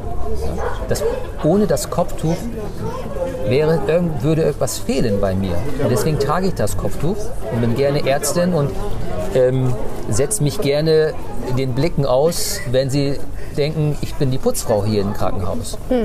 Und das ist äh, schon, bei denen ist das ein großes Problem. Das, äh, das erlebe ich immer wieder, wenn in Gerichtssälen die Anwältinnen dann eher so als äh, die Putzfrauen und andersherum wahrgenommen werden. Die müssen da ganz anderes durchmachen als, als ich zum Beispiel. Und da muss ich schon sagen, das ist schon, äh, also Chapeau, in dieser Gesellschaft ein Kopftuch zu tragen und das auch mit Überzeugung zu tragen. Dazu gehört einiges, dazu gehört wirklich eine innere Festigkeit und das bewundere ich auch ein Stück weit. Ich habe ja nicht irgendwie auf dem Kopf ein Schild, ich bin Moslem, ja, eh, vielleicht ich bin irgendwie ausländisch, aber Ja, würde man jetzt auch nicht sofort unbedingt sehen, ne? ja, weiß nicht. Aber jedenfalls, das mit dem Kopftuch ist schon sehr eindeutig. Und die Übergriffe auf Frauen mit Kopftuch sind auch deutlich angestiegen in Deutschland. Ich glaube, im Staatsdienst könnte es vielleicht schwierig werden. Zumindest darf man darüber diskutieren, ob man das gerne möchte. Ne? Wie in Bayern keine Kreuze mehr in den Klassenzimmern hängen durften, muss man darüber diskutieren dürfen, ob man das akzeptiert oder nicht. Ich finde, das muss man können. Ja, wir dürfen ja mittlerweile dürfen ja Lehrerinnen in Bremen mit Kopf mhm. unterrichten. Das war jahrelang nicht so. Ganze Generationen von Referendarinnen wurden aus dem Arbeitsmarkt äh, quasi ferngehalten. Aber ich finde, das ist zumindest diskutabel. Wie man sich hinterher entscheidet, ist was anderes. Aber dass man nicht einfach sagt, ja klar, wie, wieso nicht? Bei uns kann jeder machen, was er will, sozusagen. Wenn man eben mal ein, wenn man äh, ähm, sozusagen äh, Staat und Kirche trennt und eben auch kein Kreuz dulden würde, dann würde ich sagen, das muss man ja dann auch aushalten können. Ne? Und da gab es ja auch ein Bundesverfassungsurteil zu. Also ich finde, diskutieren muss man das. Auch das muss man diskutieren dürfen. Ne? Das ist wie, ob man wie in Nordrhein-Westfalen, ob Burkinis in Schwimmbädern erlaubt sind oder nicht. Ich würde jetzt sagen, ist mir vollkommen egal, kann einer auch mit vollem Ornat ins Wasser springen. Aber Absolut, ich gebe Ihnen vollkommen recht. Ich, ich kann das absolut Aber die. CDU und die deutsche Leitkultur hat ja eher da ein Problem, ne? Ja, also ich, aber ich kann das auch verstehen, wenn äh, Parteimitglieder der, also ich, ich sage mal so, ich kann es intellektuell nachvollziehen und gefühlsmäßig nachvollziehen, wenn jemand sagt, so ein Kopftuch, das mag ich nicht. Das, Oder das hat bei uns nichts zu suchen. Hat bei uns nichts zu suchen. mit unserem Kultur genau. nichts. genau. Ich kann das verstehen. Mhm. Ich, ich verstehe das irgendwo. Mhm. Das Problem ist aber, sie darf das. Das, das Problem ist auch, sie ist auch da. Ja. Sie gehört zu uns. Genau. Ja, genau. Erstens, sie darf das. Das ist ihr verfassungsrechtlich äh, gebrieftes Recht, das Kopftuch mhm. tragen zu dürfen. Genauso wie sie das Recht hat, kein Kopftuch zu tragen. Mhm. Und zweitens, sie ist nun mal hier. Mhm. Das ist genauso wie, jetzt gesagt, mit den, äh, mit den Parkplätzen. Die ganzen äh, Autos jetzt abzubongen, ist ja auch nicht Sinn der Sache. Die müssen irgendwo hin. Das ist ein interessanter Vergleich. Aber stimmt, sie sind auch da. Man muss damit irgendwie, man muss ja. ihnen Platz lassen. Ja, und äh, ja, da, dafür brauchen wir auch eine gute Lösung. Auch wenn der Vergleich natürlich kräftig hinkt. Aber das ist übrigens eine, eine, eine sensationell lustige äh, Kartu, äh, Karikatur von Herrn Mette zu dem Thema am Sonntag in der Zeitung. zu dem Thema. Habe ich gar nicht. Nee, können Sie nicht. Er scheint erst am nächsten Sonntag. So, ich wollte Sie, nur, okay. wollte Sie nur schon mal äh, neugierig darauf machen, wie die Lösung ja, Also diese äh, Liebesbeziehung Uli und äh, Maike 2.0 ist köstlich. Uli und Maike 2.0? Ach so, ja. wieso 2.0? Ja, es, es, ist doch immer wieder, Ach so. es ploppt immer wieder auf. Und man, wenn es nicht so traurig wäre, könnte man sich Popcorn dazu nehmen. Aber Na, Sie sind in der Opposition, Sie müssen es lustig finden oder interessant oder positiv. Naja, so oder so. Wir machen uns natürlich auch Sorgen um, dieses, um diese Stadt. Und da würden wir uns halt irgendwie eine bessere Herangehensweise wünschen und nicht so ein Zwist unter den Senatsmitgliedern. Aber gut. Eigentlich kann es doch nur für Sie gut sein. Wenn das eitel, eitel Sonnenschein und Freude wäre, kann das der, ist das für die Opposition ja, nie gut. Ist, das ist so schwierig hier in Bremen. Diese Geschichte, alleine diese letzte Geschichte, äh, die Sie angesprochen haben mit Oha, haben wir eine bestimmte Uhrzeit? Nee, wir können so viel so lange plaudern, wie wir wollen. Es ist sehr interessant. Ich habe vorhin schon gedacht, wir müssen uns nochmal treffen, weil ich äh, irgendwie bei irgendeinem Thema dachte ich, da müsste man sich nochmal länger drüber unterhalten. Aber das machen wir doch ein andermal. Ja, können wir gerne Nicht machen. nur über junge Männer, obwohl das auch wirklich ein interessantes Thema ist. Äh, die letzte Geschichte, welche letzte? Mit dem aufgesetzten Park nochmal? Ähm. Mit dem Vorschlag von Herrn Meurer? Nee. Ja, aber hast gerade den Faden verloren. Sie haben gesagt, als ich, gesa ich habe gesagt, das ist doch für die Opposition gut, wenn die sich eigentlich streiten wie die Kesselflicker. Das machen sie ja nochmal. Ah, ja. ja, genau. erstmal die jüngste Geschichte? Ja, also ich, es ist irgendwie wieder, immer wieder ernüchternd, wie die Sachen so abprallen, wie Teflon. Man, man, man stellt immer wieder Anträge und, und macht und tut. Und ja, aber so ist das in der Opposition. Ja, Hat Ihnen das keiner gesagt? Die Opposition ist scheiße. Ja. Das ist auch, von dem kommt dieser äh, Spruch. Ist ein, von einem berühmten Politiker. Das war aus Christum, Christdemokrat war das bestimmt nicht, oder? Das kennen nur eher wir so hier im Bremen mit der Opposition. Ich weiß nicht, wer das war. Könnte sein ein Sozialdemokrat. Ja. Herr Müntefering oder so. Ich weiß es nicht mehr genau. Es ist wirklich, es ist wirklich scheiße. Es ist wirklich scheiße. Ja, da müssen, ja, umziehen wäre es vielleicht auch nicht, ne, mit Ihren kleinen Töchtern. Nee. Apropos Ihren kleinen Töchtern, ähm, was machen Sie, was machen Sie so privat als Hobbys? Also backen ist es nicht, habe ich schon gehört. Kochen Sie wenigstens gut? Ich nein. Ja, also das wäre ja lustig. kommen ne? die da drauf? Ich, ich kann Ja. nicht backen, aber kochen. Doch, das gibt's. Ja? Ja, wir sind, sie sind nicht, äh, sind nicht genug in der Küche unterwegs. Das gibt's. Es gibt Leute, die sehr gut kochen, aber überhaupt nicht backen können oder andersrum. Ich muss ganz ehrlich sagen, ich bin auch nicht, ich lege auch nicht so viel Wert auf gutes Essen. Das klingt jetzt echt ein bisschen hart, aber Nee, das gibt's auch viel. ja, also mein Bruder ist zum Beispiel genau das Gegenteil. Der würde von hier 150 Kilometer fahren für einen guten Fisch. Naja, ist der auch in Bremen? Der, wo- ist, der auch, äh, ist der auch Jurist? Nein, der, der ist, ist- ist Deutschlehrer Ah ja, echt? Das ist Verrückt, ja toll. oder? Ja, Ja. ist echt verrückt. Ja. Hier an welcher Schule denn? in Huchting. Ah ja. Genau. Und Ihre Schwester, die ist auch noch in Bremen. Sie ist auch noch in Bremen, ja. Und die, was macht die? Ähm, sie arbeitet bei Rewe. Ah ja, was ganz anderes. Ja, was völlig anderes, genau. Auf jeden Fall, Ihr Bruder, der ist Gourmet sozusagen. Oder? Ja, ja, der Gourmet, ich glaube, das trifft es ganz gut. Der isst äh, irgendwie viel und alles. Also viel im Sinne von, er probiert gerne viel, aber vor allem legt er sehr viele Strecken zurück, um, Um richtig etwas. guten Fisch zu ja, essen. und das würde ich niemals machen. Dann fährt er wahrscheinlich häufiger nach Bremerhaven, oder? Ja, oder wenn wir in der Türkei sind und so, kommt auf die Idee, du, also wir sind in Bursa, sagt, lass doch mal nach Istanbul fahren Zum Essen. zum Essen. Ich so, nach Istanbul? Digga, das sind zwei Stunden. Digga, sagt sie. ja, lustig. Und fahren Sie dann mit oder nicht? Nein, natürlich nicht. Ja, wieso denn nicht? Nee, das ist- Na gut, ich würde, umwelttechnisch. ich würde so mitfahren natürlich, um, äh, um einfach Sie sagen, Istanbul zu fahr hin und bring mir was mit. Es wird ja kalt. In Bursa gibt es auch großartiges Essen. Also, aber der, der zelebriert das dann und dann, dann ist er dann da und dann kommt er wieder und so, oh, es war so toll. Ich meine, klar, würde ich jetzt auch sagen, es war toll. War sicherlich auch irgendwie gut und so, aber Ja, es gibt, ja Gourmets gibt es, die, äh, die auch äh, für unheimlich viel Geld auf den Tisch legen für ein Sternrestaurant oder so. Ne? ja, und ich denke mir so, ich koche jetzt, ja, eine Stunde oder so, ich brauchte wahrscheinlich zwei und am Ende esse ich das in zehn Minuten auf. Aber das Kochen ist und ja dann, die- und das dann Kochen ist wasche ich auch noch zwei Stunden ab. Was ist Na, das denn? zwei, die haben ja wohl eine Geschirrspülmaschine, Ja, okay, oder? aber- Kochen, das Kochen ist doch, die Beschäftigung des Kochens ist ja das, Ja, was genau. die Leute gerne machen. Genau, was die Leute gerne machen, ja. Ja, weiß ich nicht. Ich- ich Auf nicht. jeden Fall egal. Was, haben nicht. was machen Sie denn? Sie lesen, Sie joggen, Sport machen Sie, oder? Sie Ich fahre sehen sportlich ich, aus. Mhm. ich fahr viel Fahrrad. Ja. Ich lege eigentlich alle Strecken so mit dem Fahrrad zurück. Und ähm, ich lese sehr viel, aber äh, keine Sachbücher? Romane, Sach Ah, ja. Sachbücher und ähm, Kriminalistik und sowas? ja, solche, solche Geschichten. Und ich bin auch so ein Nachrichtenjunkie auch, muss ich ehrlich sagen. So dieses Swipen und so, Hm. Nachrichten, da muss ich mich auch ein bisschen konditionieren. Ansonsten ähm, verbringe ich halt am Wochenende viel Zeit mit meinen Töchtern, so Abenteuerland und solche Geschichten. Das finden die so klasse. Ja. Hüpfburgen und sowas. Ja, die sind ja auch im richtigen Alter, ne? Ja, und irgendwann ist Papa auch langweilig, dann wollen die eher so ein bisschen externe Beschäftigung. Das ist, das ist wunderschön, ja. Und ähm, da freue ich mich auch immer wieder aufs Wochenende, weil Mhm. in der Woche ist halt viel zu tun. Und bei diesem Täter-Opfer, genau, Täter-Opfer-Ausgleich, da habe ich gedacht, das würde mich ja noch mal interessieren.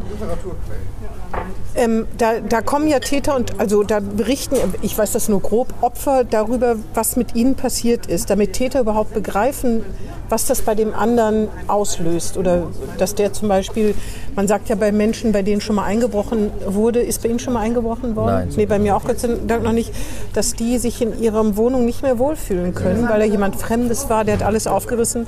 Und das ist ganz komisch, wenn man so diesen sicheren Hafen verliert und nicht mehr gut schlafen kann, weil man andauernd Angst hat, da steht wieder einer in der Tür. Darum geht es ja auch im Täter-Opfer-Ausgleich. auf ne? jeden Fall. äh, über Ihre Erlebnisse da, was, was das mit den Tätern macht. Ähm, darüber, aber da müssten wir tatsächlich nochmal, weil wir jetzt tatsächlich schon eine Stunde und sieben Minuten reden, uns vielleicht nochmal treffen, weil das ist natürlich sehr interessant. Bringt das wirklich was? Ich meine, nicht immer, kann ich mir nicht vorstellen, sonst wäre das Leben ja leicht. Man bringt Täter, Opfer zusammen, der Täter sagt, oh, wusste ich gar nicht, schlimm, schlimm, schlimm, mache ich nie wieder. So ist es ja nicht, ne? Es bringt in vielen Fällen was. Ja. ja. Und, Das bringt Leute auf einen anderen Pfad, so ein bisschen zumindest. Ja, also Sie haben Ah, ja. eben ein gutes Stichwort genannt, sicherer Hafen. Das ist schön. Ich würde sagen, ein, ein Raum, wo Gefühle ausgetauscht werden. Ein sicherer Hafen finde ich sogar Nee, noch ich besser. meinte, sicherer Hafen ist das mein Zuhause. Und wenn das Ja, ja. mal berührt worden ist, so. dann, dass ich dann wir, wir, wollen ein, Vertrauen wir wollen auch bei uns im Büro, Ah. Mhm. also in unseren Schlichtungsräumen, einen sicheren Hafen schaffen. Das wäre natürlich im besten Sinne, äh, damit die Menschen sich auch irgendwie fallen lassen können, um über die Ängste und Sorgen zu sprechen. Mhm. Und ähm, ja, die, die Opfer kommen zu uns, aber es kommen natürlich auch vor allem die Täter zu Mhm. uns, über die Justiz, entweder über die Staatsanwaltschaft oder über die Gerichte. Aber die kommen doch zusammen, ne? Da, da müssen aber beide wollen. Vor Ja, allem ja, wenn beide wollen, Da, genau. kommt, da kommen beide zusammen, exakt. Und dann erzählt das Opfer, was, was mit ihm passiert Richtig. ist durch diese Tat zum Richtig, Beispiel. richtig. löst das denn wirklich viel aus bei den Tätern? Weil die sich davor gar keine Gedanken drüber machen? Wir, es liegt an uns, das im Vorfeld so auszuloten, damit das Opfer in dieser Gesprächssituation nicht ein zweites Mal zum Opfer gemacht wird. Also wenn wir da so einen stumpfen Typen hinsetzen, der von vornherein gar keine Täteranteile sieht und gar kein Interesse hat, irgendwas wieder gut zu machen, dann würden wir so ein so ein Gespräch Termin gar nicht machen. Genau. Nee, nee. Da muss je- jemand schon wirklich sich ernsthaft bemühen, einen Ausgleich Hm. herbeizuführen und sich mit der Tat auseinanderzusetzen. Und äh, Aber die, die zu ihnen geschickt werden, müssen doch schon ein Minimum da mitbringen, sonst bräuchte man die ja nicht zu Naja, ihnen es gibt Auflagen. Ne? Ach so, also ah gerade bei jungen Menschen ist der Täter-Opfer-Ausgleich regelmäßig eine Auflage und äh, dann sind sie quasi gezwungen zu kommen. Oder aber das Strafverfahren läuft weiter, sie kriegen eine Anklage oder sie kriegen eine Verurteilung und das spürt man manchmal schon. Ah ja, okay. Und ähm, Das ist wahrscheinlich wie bei Therapie statt Haft, ne? Ja. dass jemand dazu gezwungen wird, aber das schwer ist, wenn man nicht selber unbedingt in Will. Ne? Ja, Absolut, ja.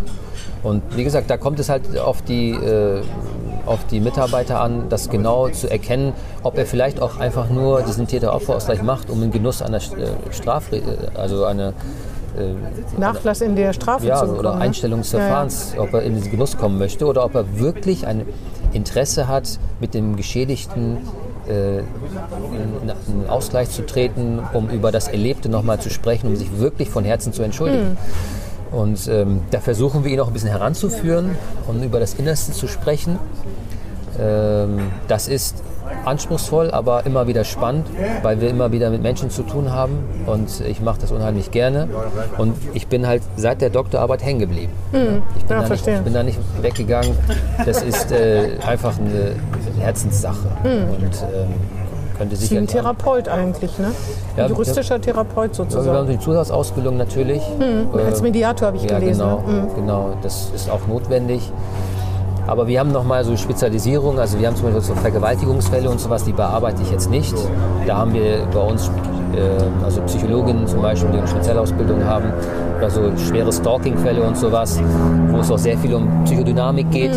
Ähm, da, das bearbeiten dann vielleicht nochmal andere Kollegen. Ähm, ich habe nach wie vor viel mit, mit jungen Gewalttätern Männlichen, eventuell Gewalt. Ja, genau. Ja, genau. türkischstämmigen, jung männlich türkischstämmigen, Genau, das- eventuell gewalttätigen das zieht sich Menschen wie ein roter. Faden. Na, Sie sprechen ja mit denen auch Türkisch, ne? das ist ja auch von Vorteil, oder? Äh, ich spreche natürlich auf Deutsch. Ja, aber denen, die, die mit Türkisch näher kommen, wahrscheinlich auch Türkisch, oder? Das, Nee, also ich habe ja, ich hab ja immer ich habe gedacht, weil das eine Brücke, eine Brücke bahnt. mit, Ja, aber Sie waren auch mal ein junger Türke und sind ohne Schlägereien durchs Leben gekommen. das machen, nicht, das machen weniger die jungen Menschen, aber die Eltern machen das. Weil so. sie sich dann irgendwie sicherer fühlen. ah, verstehe. Aber ich muss dann immer wieder darauf hinweisen, dass ich gerne auf Deutsch sprechen möchte, weil wir natürlich auch Mitarbeiter, ich habe eine Mitarbeiterin bei mir, die ein Gedächtnisprotokoll erstellt. Ach so, mh. Nach den Gesprächen. Und auf Türkisch wird es dann schwer für sie. das, kann, das kann man sich vorstellen. Ja, Ah, ja. aber das habe ich immer wieder bei, bei türkischstämmigen Eltern. Und wenn ich dann äh, sie bitte, auf Deutsch zu sprechen, höre ich plötzlich heraus, dass sie hervorragend Deutsch sprechen. Dann Und sich nicht getraut haben. Dann frage ich, wieso Ja, ja. eigentlich? Ich fühle mich sicherer auf Türkisch. ja, ja. Dabei das ginge mir wahrscheinlich auch so im Dabei sprechen sie Ausland. hervorragend Deutsch. Ja, aber das kann man sofort nachvollziehen. Ne? Ja. Das, das denke ich schon. Gut, ja, vielen Dank. Ist sehr interessant. Ich weiß, warum, warum ich noch mal mit Ihnen reden wollen würde, und zwar über Autoritätsverluste. Ja. Weil das beschäftigt einen schon. Also ich, ich, äh, wenn man manchmal so sieht, wie sich junge Menschen, ich habe mal eine Zeit lang im Amtsgericht rumgehangen, einen Tag oder so, wie die sich vor Gericht benehmen oder was, wo- worunter auch Polizisten jetzt äh, vollkommen neutral, was das Geschlecht inzwischen betrifft, würde ich mal sagen, aber vor allen Dingen auch die Herkunft. Das ist dieses, dieses Erodieren dieser Autoritäten, ob Lehrer, Polizisten, weiß ich nicht, Richter, das halte ich für ein ganz großes Problem. Und ich finde, da stehen wir auch ratlos gegenüber, was man da machen kann. Wenn die ziehen nicht mal die Kappe vom Kopf, Kaugummi hängen da so in den, also, oder wie, man könnte sogar noch, da bin ich vielleicht spießig, aber sogar im Hohen Haus anfangen, wenn man da auf die Zuschauerinnen guckt, wo ich denke, das ist das Hohe Haus, das ist irgendwie was ganz Besonderes. Ähm, Christian Weber, den haben Sie ja auch noch ich auch immer so empört, wenn da Leute in bestimmten Kleidungs, äh, wenn da Kleidungsfragen sozusagen nicht eingehalten wurden, obwohl da ja, glaube ich, das relativ schwammig ist, aber ja, naja, barfuß sollte man nicht reinkommen. ja, das gab es ja auch. Na, Das gab's auch reinkommen schon. nicht, glaube ich, reinkommen. Sie war barfuß drin. Ich glaube, sie hatte da die Schuhe ausgezogen. Aber jedenfalls solche Fragen. Ne? Also so, ein, so ein Verlust, das glaube ich ist ein Thema, was die Gesellschaft beschäftigen sollte. Da gebe ich Ihnen recht. Und darüber können wir sehr gerne, wenn Sie mögen, das nächste Mal sprechen. Das machen wir. Gutes Stichwort. So, dann bedanke ich mich bei Ihnen. Ich versuche nochmal mit dem Nachnamen. ja, Herr Dr. Oh, Habe ich es jetzt noch drauf? Yazede? ja, Nee. sicher. Ja, Yazidje. Ja. Und der Vorname, das weiß ich noch, Osan. ja, hervorragend. War es die Eselsbrücke? Genau, das Ja, war die ne? Eselsbrücke. Die ist großartig, oder? Ja, auf jeden Fall. Herzlichen Dank für das Gespräch. Herzlichen Dank für das Gespräch. Fand Und klasse. tschüss, liebe Zuhörer. Das war Hinten links im Kaiser Friedrich, ein Weserkurier-Podcast.